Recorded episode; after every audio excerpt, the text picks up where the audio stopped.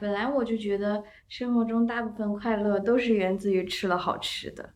我有一种在拿自己的身体做一些尝试的感觉，孤单并且灿烂。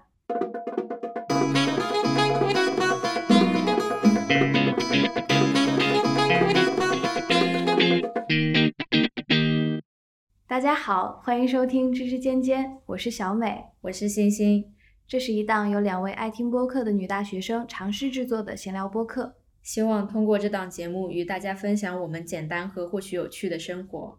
我们迎来了第二期，其实我还蛮期待今天录制的，因为我觉得我最近的生活很枯燥，录节目对我来说是一个放松的事情。我最近也挺忙的，不过确实很开心，我们的第一期节目上线了，而且得到一些反馈，其实是超出我预料的。对，昨天我们甚至被催更了，就在上线的第二天还是第三天，竟然已经被催更了。其实我上线前还挺忐忑的，当时我们剪的时候不是还在说嘛，真的会有人喜欢听两个人在这儿，呃，瞎聊，说一些无关紧要的闲话吗？但是后来好像感觉大家听了我们的播客都是能够接受这种形式的。确实，我在上周也收到了朋友突然给我发了一条微信，他说他特别喜欢我们的节目，并且通过这个节目他想要去尝试听播客，他还让我给他推荐了一些节目。我当时就觉得还挺开心、挺感动的，感觉这样的朋友还不止一个呢。嗯，很多人喜欢的话。也是录节目的一个动力。我听下来感觉你好像把我们的播客说的十分受欢迎。啊，倒也没有十分受欢迎，只是感觉身边有了那么十几个、二十几个愿意去听我们节目的人，他们的反馈也蛮不错的。可能因为录节目之前的那个心理预期比较低，导致节目上线之后的一点好的反馈，在我这里都会被无限放大。我比较想知道的是，你会把录播课看作是一项工作吗？嗯，其实，在做第一期的时候，我真的觉得好多事情要去做，而且我的作业、我的生活里的很多事情挤占着我的时间，我确实，呃，再去处理做播客这个事情的话，其实压力很大，真的有时候就是会想放弃，但是在互相催促之下，还是做出来了。然后在听到自己节目的时候，还蛮开心的，就不会觉得是很累。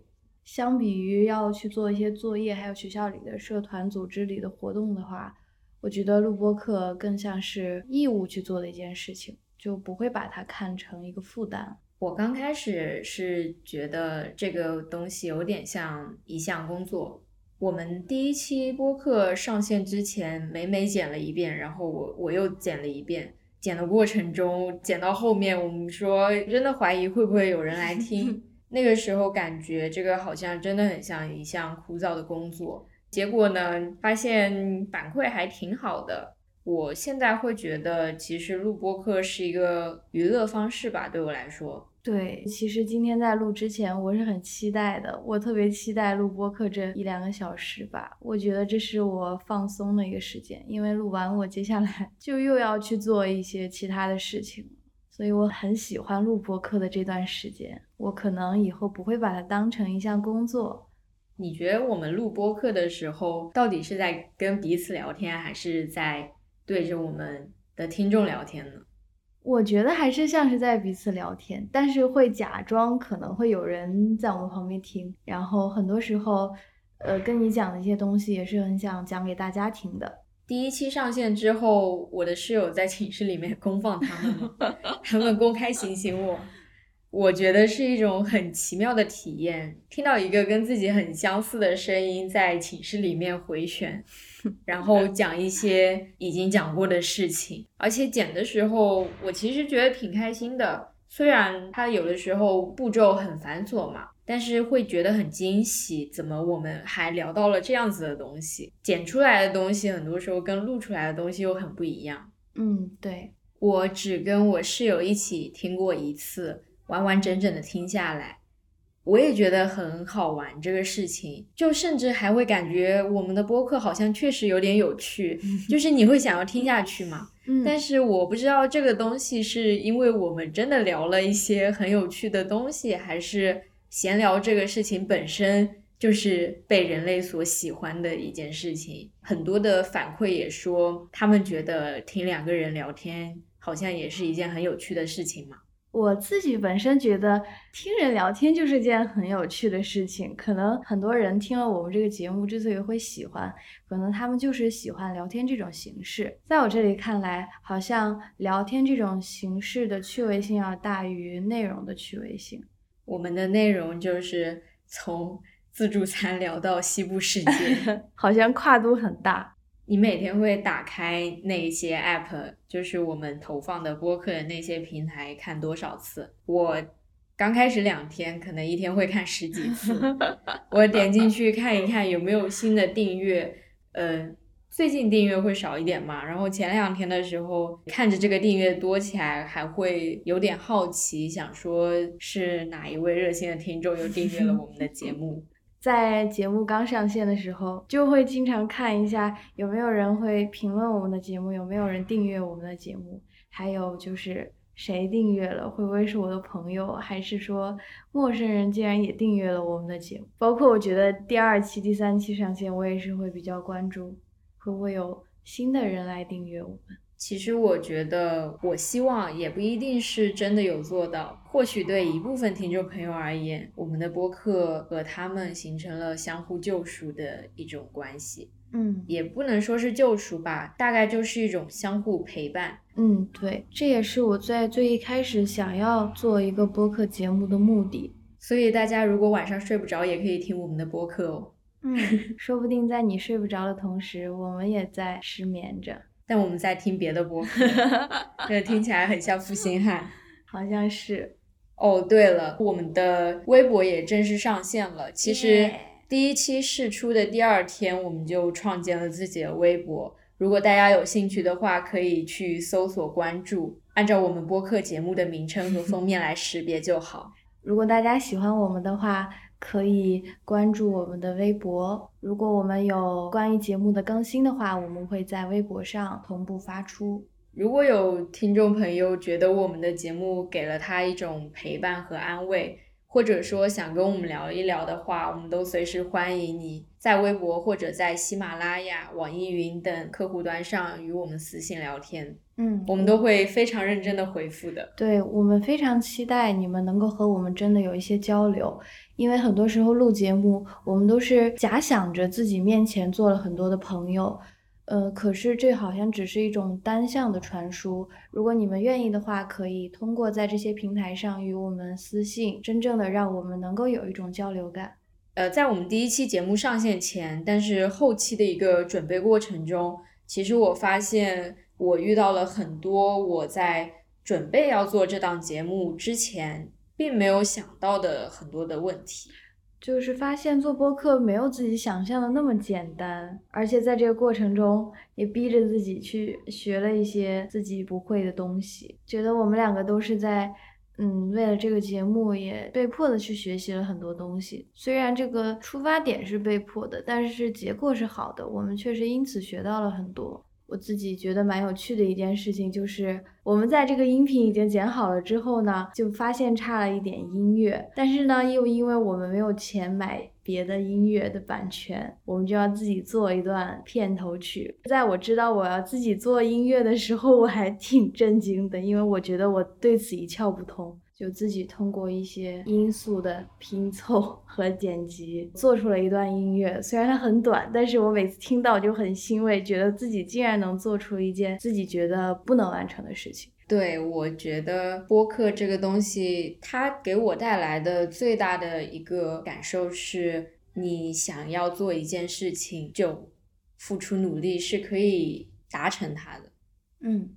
我我觉得非常非常奇妙啊！我听就我通过小宇宙去听别人的播客，其实也没几个月，但是我从来没有想过这么快，我甚至能在小宇宙上看到自己的节目，和那些 和那些我喜欢的、我觉得做的很好的那些节目一起在同一个列表里，就会觉得自己嗯配不配？佩服佩服。呃，没有啦，就是会觉得这个事情非常的好玩。对我其实和你的感觉一样，当我看到自己的节目和那些自己平时听的节目放到一起的时候，我真的觉得还蛮奇妙的。我们在做这一档播客的时候，其实基本上是处于一种赶鸭子上架，嗯，走到哪儿算哪儿的一种状态。第一期节目开始录之前，我们才想到要不要列个提纲看一看我们要讲一些什么，然后录完之后，我们才想到。有没有什么好的剪辑软件和剪辑方式？等到原来的素材全都处理完了，一期节目的音频都出来了之后，然后才发现啊，这个东西它要怎么样把一个音频变成一档节目，可以被大家搜索到呢？在不同的平台，它上传的方式又不一样。而且在真正的上线之前，又开始考虑第一期节目的名称要叫什么，我们的节目简介到底是什么。在这个节目真正第一期出来之后，大家给我们提供了一些很宝贵的意见嘛，可能我们到时候还会赶鸭子上架去学习时间轴或者加 BGM 这些事情，是一个慢慢学习的过程。这个过程如果不是自己做播客的话，你并没有这样子特殊的感觉嘛，不会想到它背后其实有非常繁杂的一个工作量，然后当你真正去做的时候，才能够体会到这样子的一个操作，其实还是需要花费很多心思的。但是我觉得从另外一个方面讲，其实恰恰是这样子的一一些全新的尝试。才会让我更进一步的某种程度上肯定了我自己的能力，就是我发现我们真的可以在想要做一件事情的时候，认真的把它做好。嗯，我也有很强的这种感受。我在做节目之前，并不相信自己能把这个节目做出来，并且做的还像模像样。但是在有结果之后，真的觉得自己好像还可以。给了自己一点自信，我觉得这也是做播客给我自己带来了一个很大的影响。我不知道听众朋友们听到这里会不会觉得我们俩有些啰嗦？为什么到第二期了还在聊这个播客制作的本身？但是我觉得可能是我们共同成长的一个过程吧，毕竟这也是我们人生中第一次做播客嘛。嗯，有一些还做的不是很好的地方，其实。大家都很宽容，给了我们很大的鼓励和支持。嗯，所以如果有同有有听众朋友听到这里，感觉自己也想要去 尝试一下做这个播客的话，说不定可以来问我们哦。好歹我们也是 出过两期播客节目的前辈吧。嗯，也是希望大家。能够通过我们喜欢上播客，如果因此愿意尝试制作自己的播客的话，也挺好。我觉得我们 也算做了一件比较好的事情。所以做播客也是我们近期的一次全新的尝试嘛。我和美美在讨论我们第二期节目要聊什么的时候，去翻看了自己最近的可以和不可以的事件，然后我们发现。其实最近除了做了一档全新的节目，有了人生的第一次播客尝试之外，我们还有很多其他的第一次。嗯，所以接下来我们就来聊一聊我们最近可以不可以吧。好，呃，上一周我第一次尝试了拍戏。哦，有听你讲过，讲一讲。呃，因为那个是我们的一门课要做的一个小组作业，它可能也是我们最后的期末的一个大作业。大家要一起出一个片子，但是，嗯，我就先不剧透了，等以后有机会再跟大家分享。总之，我觉得拍戏好像是一个还挺好玩的事情，我也很期待到时候的成果。就先跟大家分享的是我人生中第一次拍戏了。嗯，好，期待你的作品。什么远离我的私生活，多多关注我的作品。老饭圈了，我的可以指数好像从百分之八十一点几变成了百分之八十二。我最近比较不可以的一件事情就是，我经历了一次住院，这是我人生中第一次住院。上上一周因为身体的原因做了一个很小的手术，但是呢，嗯，因为疫情还有各种原因，我需要在医院住一个月，嗯。那一天的心情还是蛮糟糕的，因为一方面要打针输液，另一方面身体不舒服，导致那一天真的很难过。而且因为疫情的原因，住院都要做核酸检测，但是因为我的家人他们核酸检测 报告出来的有点晚，所以在医院的第一个晚上其实是我自己度过的。然后那个晚上真的就很难过。但是就在那个这件事情记录的第二天，我记录了一个今天可以，这是个很搞笑的事情，还是因为住院。我住的那个医院，它的住院部。在我入住的第二天搬了，他搬到了一个新的大楼里，我就荣幸的成为了那个新的住院部的第一批患者，我还蛮高兴的，因为那个新的住院部和老住院部相比，环境真的变好了太多。它是一个特别大的屋子，虽然里面有三张病床，但是只有我一个病人，直到出院都是只有我一个人，而且它还有。独立卫浴，学校宿舍都没有的，我就觉得很开心。因为虽然自己还在输着液，但是可以每天躺在那里做咸鱼，然后家人还可以在旁边，我想吃什么就给我买。从那之后的住院生活就很开心，我甚至有点不想离开。美美真的说了很多，就是话密到我想插嘴都插不进 去。但是说真的，我确实也知道她前段时间是很辛苦的。因为在我们录完第一期播客节目的第二天，她就去住院了。但其实不是很严重的病，所以大家也不用觉得我病入膏肓。小毛病，小毛病，小毛病。而且刚才被你一说，我都有点想回家了。我也想回家，躺在沙发上。我真的觉得住院那段时间好开心啊，也不用担心自己呃学业问题，因为请了假，而且呃因为生病可以找理由不写作业。那作业不会累积下来吗？对啊，所以我出院之后就心情一落千丈，因为我发现，我发现自己有好多作业要写，就是因为住院那段时间总是自己给自己找理由，觉得自己啊还是个病人呐，就休息吧，我就 没有写作业。我还以为你会趁着住院这段时间不用上课，提前写写很多作业呢，并不是，其实我是这么设想的，但是。因为躺在那个环境里，你真的就好想做一个咸鱼。你甚至连我们的播客都不是在住院期间剪完的。我是想在住院期间好好剪一下我们的音频，我觉得有一个很长时间可以让我慢慢剪。可是每天躺在床上，真的就不想干任何事情都不想干。但是我在住院期间看了一些电影和电视，还蛮好看的。你看了什么？我在住院的时候看了之前那个电影，就是《一点就到家》，刘昊然那个演那个，因为他讲的是那个云南的那个普洱咖啡嘛，导致我看完这个电影一度想下单普洱咖啡。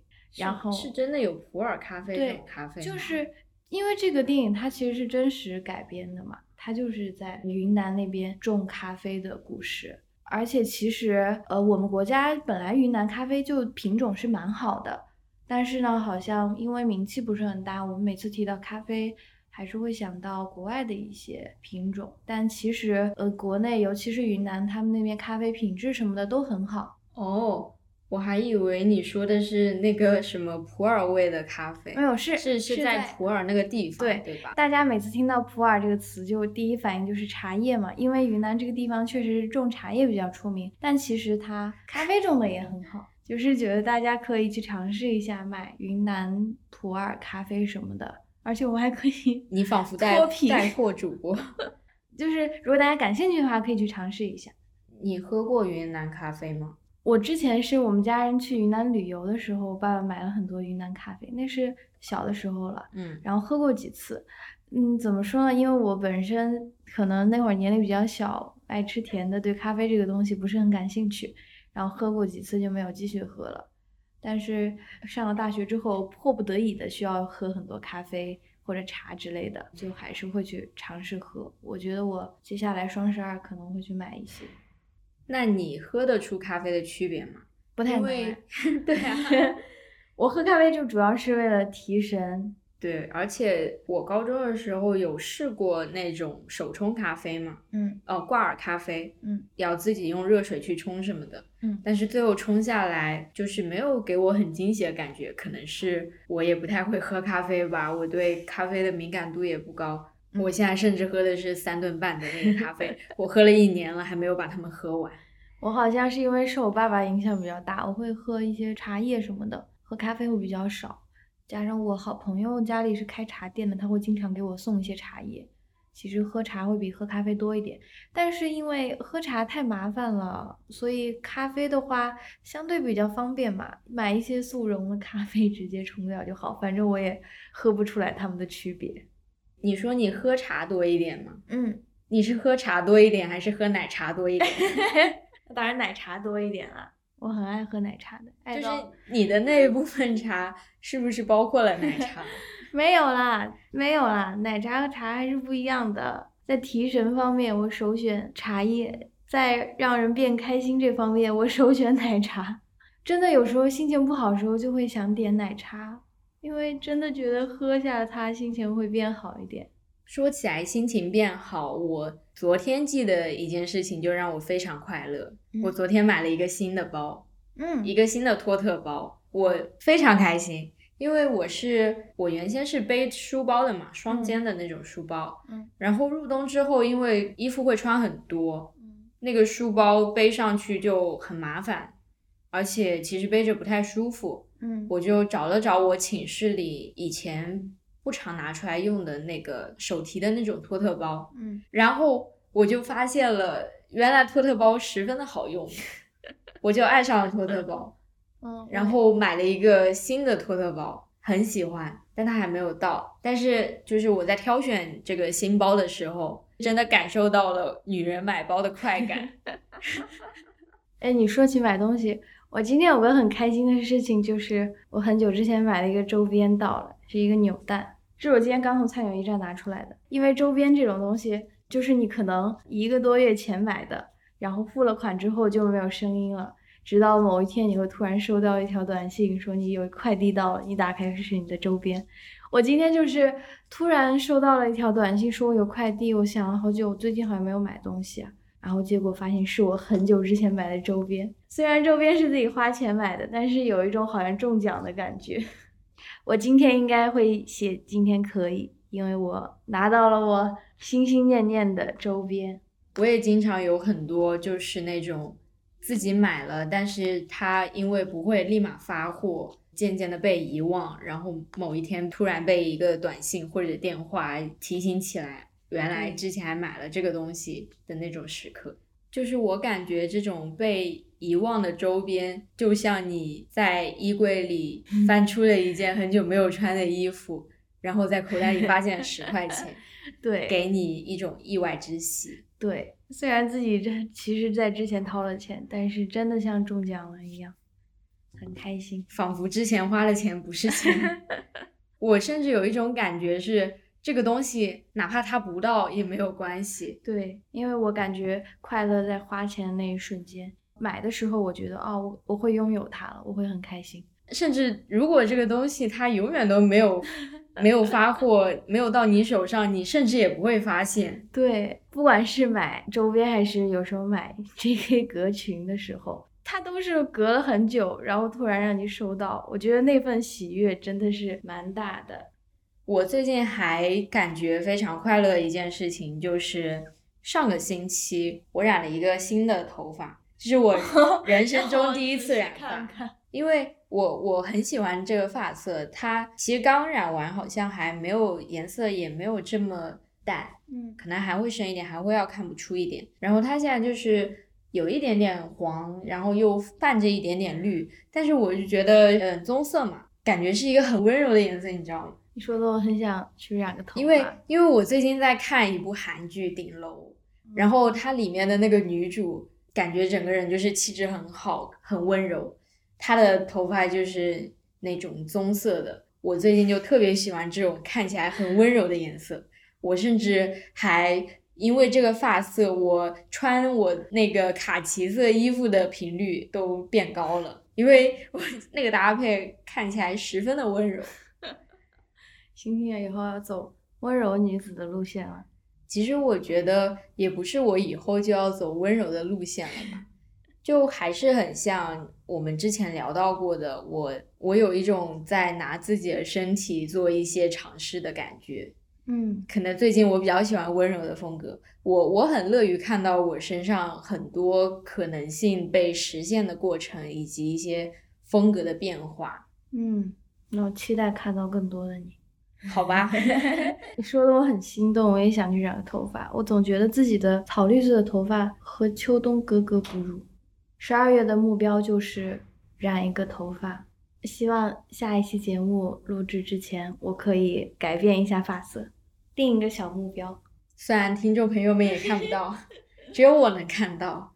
其实最近除了住院这件事情，我还有一个新的尝试，就是我最近呃我最近在排一个话剧啦，是这个学期我尝试加入了学校的话剧社团。本来是想尝试做演员的，但是感觉自己在表演这方面也没有很大天赋，再加上可能时间会安排不太过来，所以选择了一个比较轻松的灯光的这么一个职员的角色。但是，嗯，后来发现不管是做什么，好像都挺难的，因为最近我们的话剧确实经历了一个比较大的挫折。因为我们在这周日就要表演嘛，可是上一周连排的时候，我们的剧受到了一些质疑、一些否定，导致我们在周一的晚上，整个剧组在一起商讨，把这个剧做了一个很大的改动。嗯，其实全全剧组的人都心情蛮低落的。周日就要表演，然后直到周一还在大改剧本，感觉在这么短的时间内重新排好一个剧是个不太可能的事情。但是还是很期待表演那天吧。现在期待和之前的期待相比不太一样，之前的期待更像是，嗯，第一次尝试做一个剧组的灯光，期待我们这个舞台能表演出什么效果。但是现在的期待的话，更多是我们的这个剧经历了这么多的坎坷，最后能不能演好它，能不能给话剧社的前辈们，还有给观众们一个比较满意的答复吧。就是想要不辜负大家的期望，就这种感觉会多一点。给我们的灯光师小美打 call，哪怕是做我们的节目也是一样的。第一期我们收到了大家的一些鼓励，其实很开心，但是我内心也会稍微有一点点压力。我不知道第二期出来效果会怎么样，其实有点害怕大家会。觉得第二期跟第一期讲的是差不多的事情，我觉得差很多啦，后面差很多。那你最近有什么比较开心的事情，比较可以的事情吗？让我来看一看哦。嗯，因为感觉你的可以指数蛮高的哦。这个小程序它最近还更新了一下呢，现在还可以换自己的头像。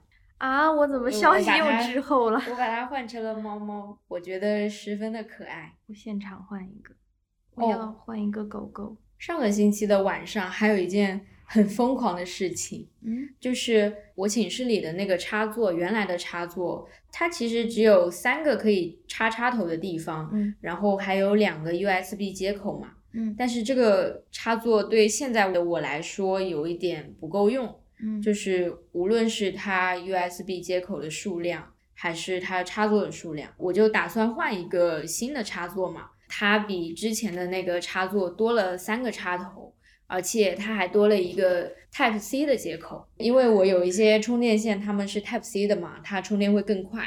嗯，所以呢，我就想要换一个新的插座，但是那个插座其实比原来的插座还要贵一些，我就没有打算这么着急去换。但是我跟我室友说，可以把这个原来的插座挂到学校二手群里去卖一下，看看有没有人买。但是其实我当时内心的期望是，应该没有什么人会买吧。但是最后呢？结果上周晚上突然我室友跟我说，有人要买我的插座，而且他非常着急，他只问了我这个插座干净吗？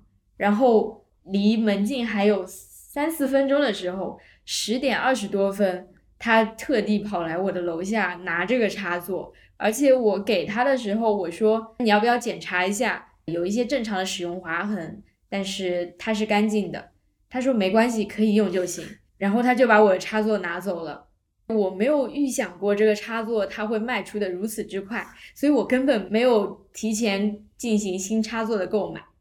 那你现在呢？然后那一天晚上我就没有电。第二天晚上我也没有电，那天晚上我就紧急的，甚至有点像是逼得我不得不去买一个新插座。我当天晚上下单了新的插座，然后第二天晚上我是靠我的充电宝度过的。我的书桌上没有台灯，就是没有灯光，因为没有电。到了第三天，我的新插座它终于到了，换上之后我就觉得还是值得的。因为那个新的插座，它真的有很多的可以插插头的地方，就是让我的幸福感一下子就提升了。说到买东西这件事情，听起来好像你不像是一个会冲动消费的人。我最近有在省钱，但是我每个月都省不太下来钱，因为我有一个 蛮不好的习惯，我会冲动消费，而且我会在深夜冲动。就是晚上我睡觉前，我最害怕打开淘宝，因为我可能会在无意中就是冲动的买了一个东西，然后就去睡觉了。我经常在早上起床的时候翻一翻我淘宝的订单，有时候我就会突然发现昨天晚上我买了一个东西，就是我会忘记我昨天晚上其实买了这个东西。就像我今天早上，今天早上翻了我的那个淘宝订单，我发现我昨天晚上竟然下单了一个护手霜。好像是因为在网上看到了别人推荐，一时冲动就直接去淘宝上搜索下单买了。我会控制不住深夜的这种购物欲，不知道你会不会有？我前段时间看过一些带货直播，那个时候会非常容易下单，但是最近变得比较理智了起来。我最近在记账，嗯。其实我一直都有在尝试记账，从大一开始就有，但是我经常坚持不下来，因为有的时候有一些繁琐的过程，或者我有的时候忘记记账了，然后就会导致我的账目一片混乱，我就不会想再继续下去，我就会想，那我下个月再重新开始记账吧，然后下个月又遇到这样的情况，就一直推，一直推，账就记不太下来。但是我最近两个月有在坚持记账。而且我觉得记账是一件很好玩的事情。我就是每天买了早饭或者买了吃的，反正每一笔消费之后，我都立马打开我的记账软件去记账。而且我这两天尤其喜欢记账，因为我换了一个新的记账软件，然后它比我之前那个软件感觉还要好用好用一些。我就在探索这个软件，我也很喜欢在上面记账。就是跟你说一个 很荒唐的事情，前几天。我也是半夜赶完作业，嗯，然后我很晚才上床，其实应该睡觉了，但我发现了这个新的记账软件，我玩这个记账软件玩了一个小时。为什么？它是有什么玩的功能吗？我不知道，我就感觉我把我所有的我的一些账户上的钱记在上面。然后我就去探索哦，这个功能它可以把我，比如说微信的钱去转到支付宝里，它可以直接记下来。因为原先的那个记账软件它没有这种功能，我我只能手动的去记录微信上钱支出了一些，然后支付宝收入了一些。但是它这个软件可以直接就是你自己的不同的一些放了钱的那些账户是可以相互之间进行这个账目的流转的。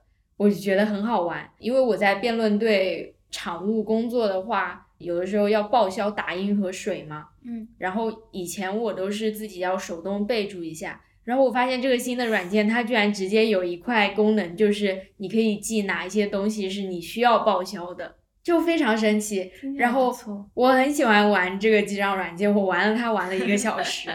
那你会觉得？记账相比不记账，对你的消费或者对你的生活有什么影响吗？我觉得吧，不记账的话，其实就是有的时候你花一笔花一笔这个事情你是没有意识的。嗯，你在这里买一点东西，那里买一点东西，他们其实都是小钱，那你就会越买越多。呃，虽然是小钱，但是因为买买的东西多，最后导致花的就很多。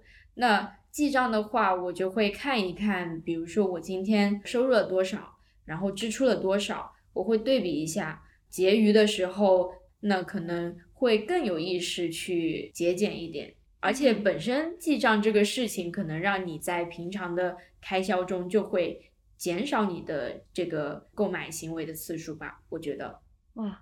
我现在好心动啊！我想下载一个，因为听你讲完，我突然知道为什么我的钱莫名其妙就没有了。希望我以后能养成这个习惯，因为其实我也有一个记账软件，但我下载它并不是为了记账，只是为了跟你的 idol 模拟跟你的 idol 聊天。对，因为那个软件是你可以设定一个管钱的对象。但你把它设定成谁呢？这个是由你决定的，所以你可以把它设定成你喜欢的一些人。所以其实我的记账软件在我这里只是一个 追星软件，而且我现在觉得太幼稚，也不怎么用。我其实我上个月还有一个第一次的经历，我们班的那个团日活动有一期是体验宿管阿姨的生活，然后我被分配到了一栋楼里。陪着阿姨去查宿舍，然后呢，我就跟着阿姨见到了很多违章电器。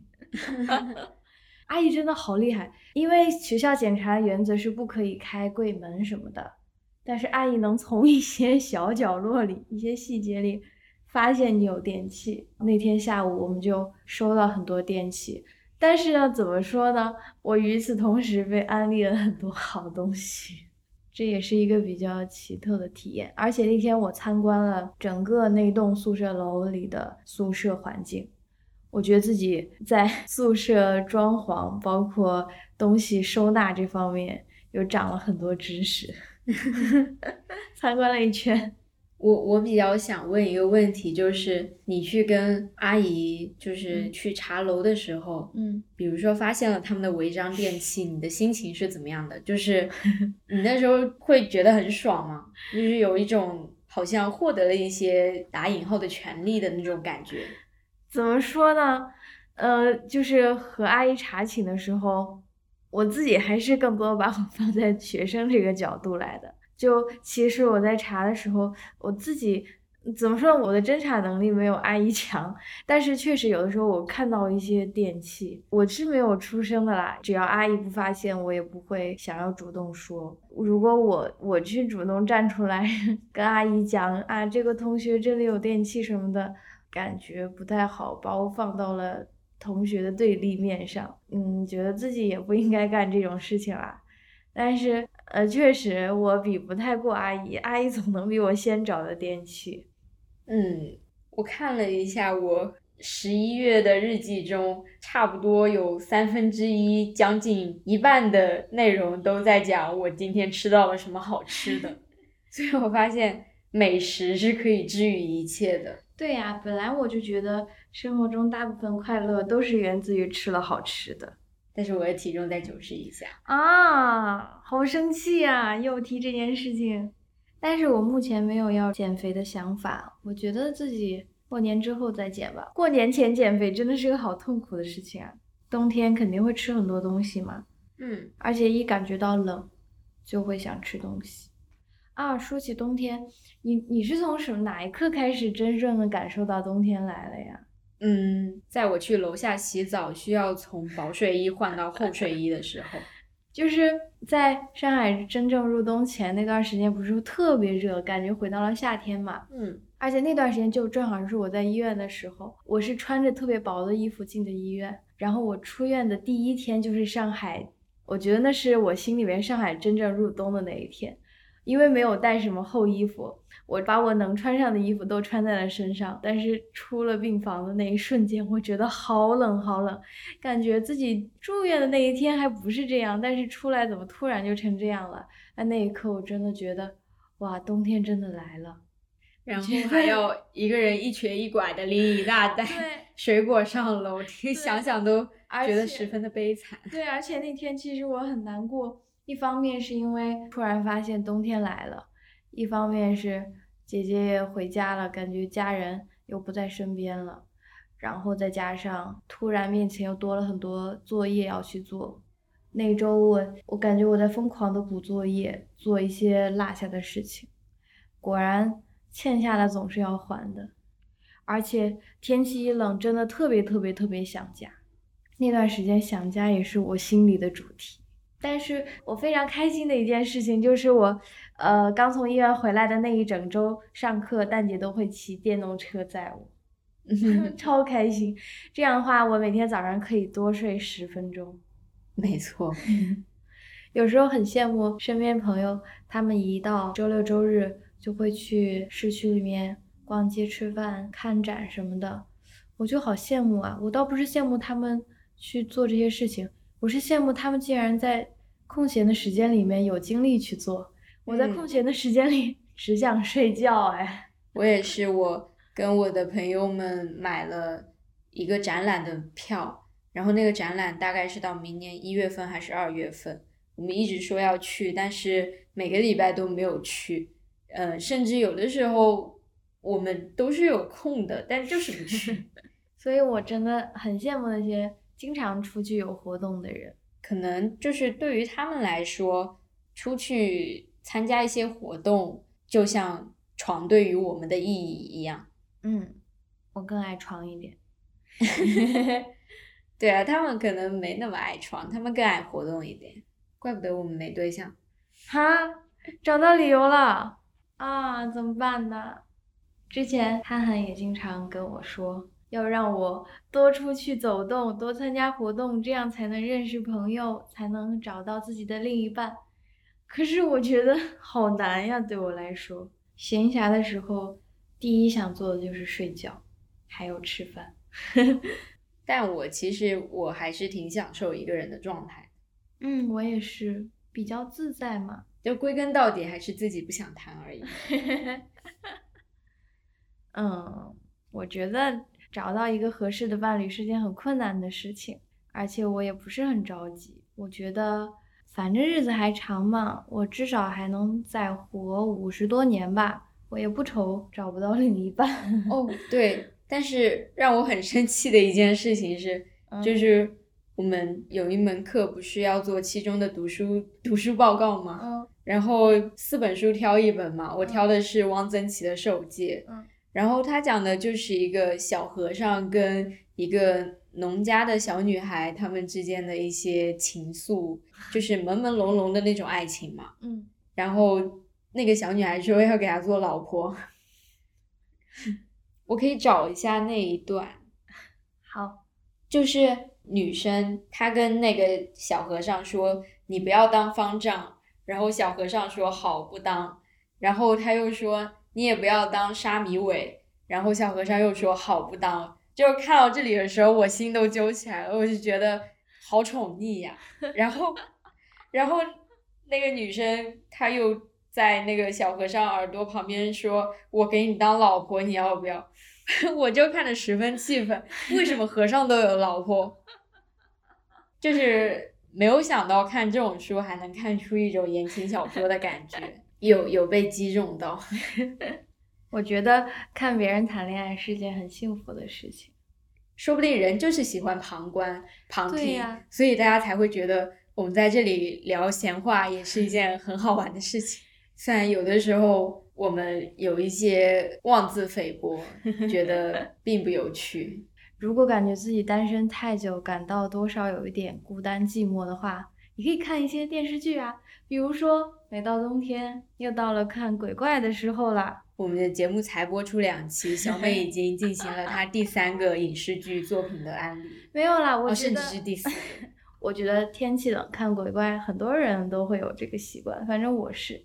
钻在被子里面喝着奶茶看鬼怪，看鬼怪大叔和呃女主角这个小女孩谈恋爱，也是件很幸福的事情。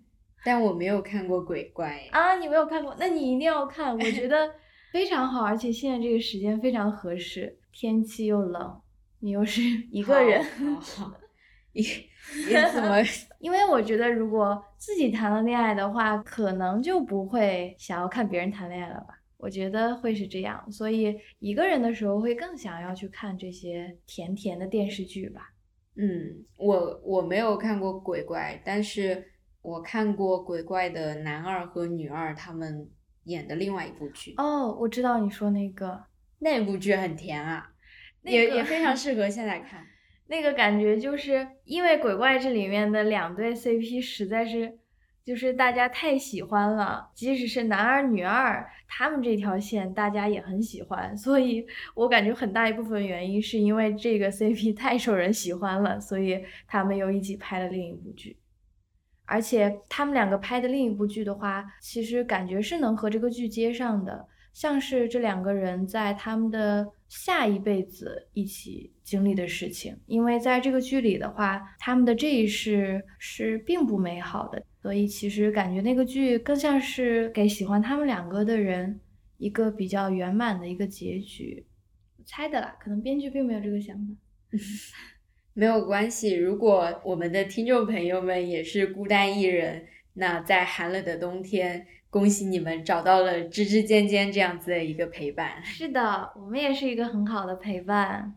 如果你感到孤单的话，你要知道还有两个孤单的人在陪着你。这样的话，或许三个人在一起就不会那么孤单了。我我我可没有说过我很孤单，是吗？我只是觉得就是。那可能孤单，它并不是一个很悲惨的词吧？嗯我觉得它只是描述了一种状态，只是你一个人而已。嗯，对，孤单但灿烂，就像鬼怪一样。因为鬼怪的全名就叫孤单而又灿烂的神鬼怪。但是它跟孤单但灿烂 还是不一样吧？就是你如果是淡的话，总感好像又觉有一个是在贬转折的意味在里面。孤单并且灿烂。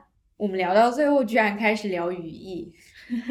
好，那我们今天差不多就聊到这儿吧。希望大家能够在寒冷的冬天里找到一个陪伴，可以是枝枝尖尖，可以是一部剧，也可以是一个人。那我们下期见。等一下，等一下，等一下，我还啊我还有说想说的事 情。你说，哦，如果大家愿意的话，也可以跟我们分享你们最近第一次尝试的事情。嗯，感谢大家的收听，那我们下期再见。拜拜。Yes。